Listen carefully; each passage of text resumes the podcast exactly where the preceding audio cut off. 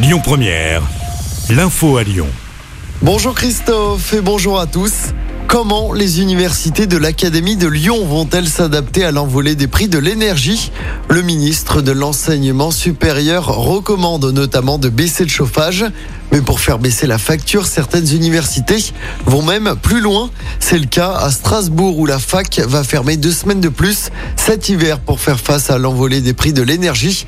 On écoute le point de vue d'Olivier Dugrip, le recteur de l'Académie de Lyon. Le gouvernement a, diffusé euh, des, instructions pour euh, mettre en œuvre un certain nombre de bonnes pratiques de sobriété énergétique à partir de, l'automne, en particulier euh, limiter la, température à 19 degrés, mettre en œuvre un certain nombre de, comportements que l'on peut qualifier de citoyens, nous permettront euh, de faire les, économies nécessaires sans être dans l'obligation de prendre des mesures d'économie pourraient être plus euh, restrictives et plus rigoureuses. Olivier Dugrip, le recteur de l'Académie de Lyon. Le trafic TCL peut perturber lors de la journée de grève de demain. Tous les métros, tramways et funiculaires circuleront normalement. Le trafic des bus sera légèrement perturbé.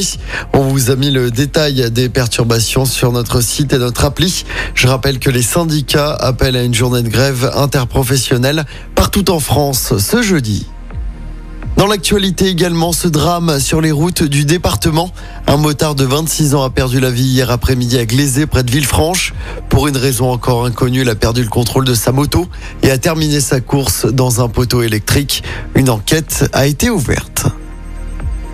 Les ministres se succèdent dans l'agglomération lyonnaise. Christophe Béchu, en charge de la transition écologique, est attendu à Eurexpo tout à l'heure. Il participe au congrès HLM qui se tient jusqu'à demain. Olivier Klein, le ministre du Logement, se rendra quant à lui à la Tony Parker Academy tout à l'heure. Il va notamment rencontrer Tony Parker, le président de l'ASVEL.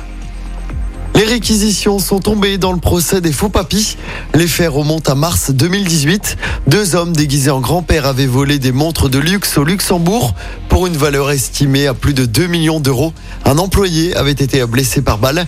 Une course-poursuite s'était engagée à hauteur de Villefranche. Les braqueurs avaient également pris une famille en otage. Des peines allant de 3 à 30 ans de prison ont été requises hier à Lyon. Le verdict est attendu ce jeudi.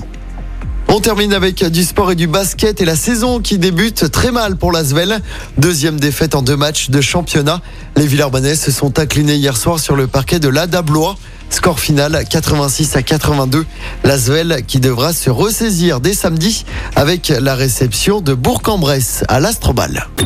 Écoutez votre radio Lyon Première en direct sur l'application Lyon Première, lyonpremière.fr et bien sûr à Lyon sur 90.2 FM et en DAB+.